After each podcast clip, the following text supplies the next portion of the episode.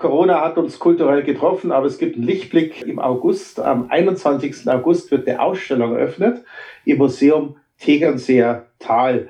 Und dort geht es diesmal um die Literatur, ja, literarisches Leben in Tegernsee von den mittelalterlichen Anfängen äh, bis ins 20. Jahrhundert hinein.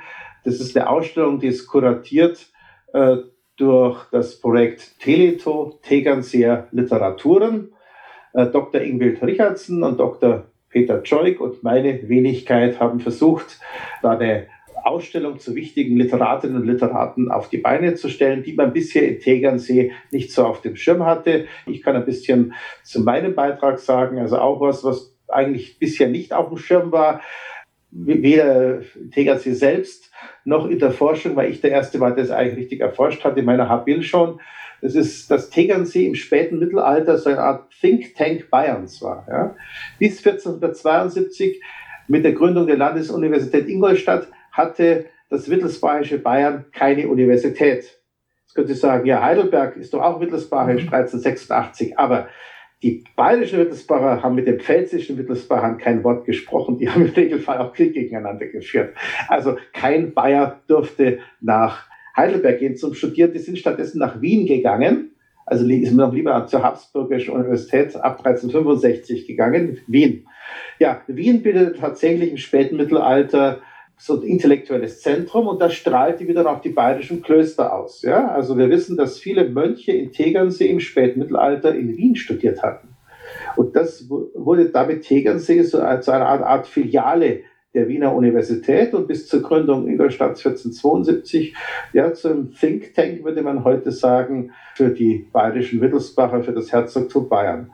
Und dort entstand lateinische Literatur, unter anderem auch äh, zur Mathematik, zur Musikwissenschaft, zur Theologie.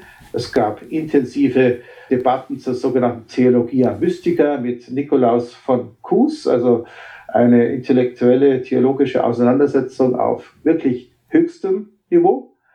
Und es gab auch äh, Übersetzungen in die deutsche Sprache, weil man erkannt hatte, man musste jetzt im 15. Jahrhundert, das ist die Zeit der großen spätmittelalterlichen Kirchenkrise, abendländisches Schisma, man hat bis zu drei Päpste, Konzilien in Konstanz, in Basel, Ferrara, Florenz, um die Kirchenkrise zu beheben, das Aufkommen der Hussiten. Das konnte man nur halbwegs in den Griff kriegen, wenn man die Leute religiös aufklärt. Und dazu wurde lateinische theologische Literatur ins Deutsche übersetzt. Und das hat man zum Teil auch in Tegernsee getan. Mhm. Ja. Und insofern hat Tegernsee eine Ausstrahlung auf ganz Bayern und die, die die deutschen Übersetzungen aus Tegernsee wurden in ganz Bayern äh, distribuiert und stark gefördert natürlich vom Wittelsbachischen Herzogshaus.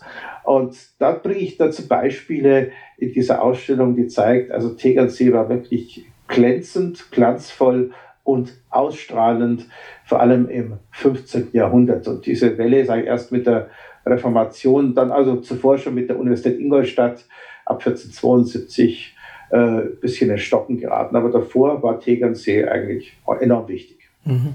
Und Sie versuchen das über, über Spaziergänge äh, zu vermitteln. Wie muss ich mir ja, das vorstellen? Der literarische Spaziergang, der besteht so Kunststoffbannern, wo ich also Faximiles, Texte von mir selber, Bilder habe, um das, was ich jetzt so abstrakt geschildert habe, äh, plastisch zu veranschaulichen. Das wird natürlich dann später auch online gestellt über das Literaturportal. Mhm, mh. Hört sich spannend an und für Leute, die am Tegernsee sind, das sind ja nicht wenige, Touristen vor allen Dingen auch, aber sicherlich auch viele Einheimische, ja.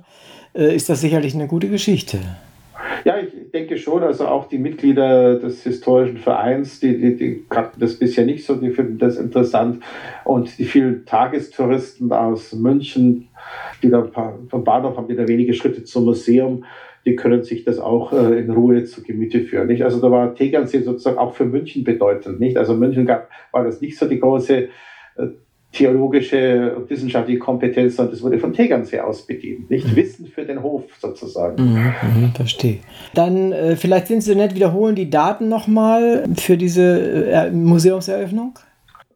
Voraussichtlich am 21. August und die Ausstellung wird bis, äh, bis in den Advent hineingehen. Also Museum Tegernseer Tal fünf Gehminuten vom Bahnhof Tegernsee weg, ist hervorragend ausgeschildert, ein wunderbarer Ausflug. Vielen Dank für diese interessante äh, Einblick. Ich kann den auch den Zuhörern nur sagen, wenn ihr dort seid, geht mal hin, guckt euch das an. Es wird sicherlich eine interessante Geschichte. Vielen Dank, Herr Professor.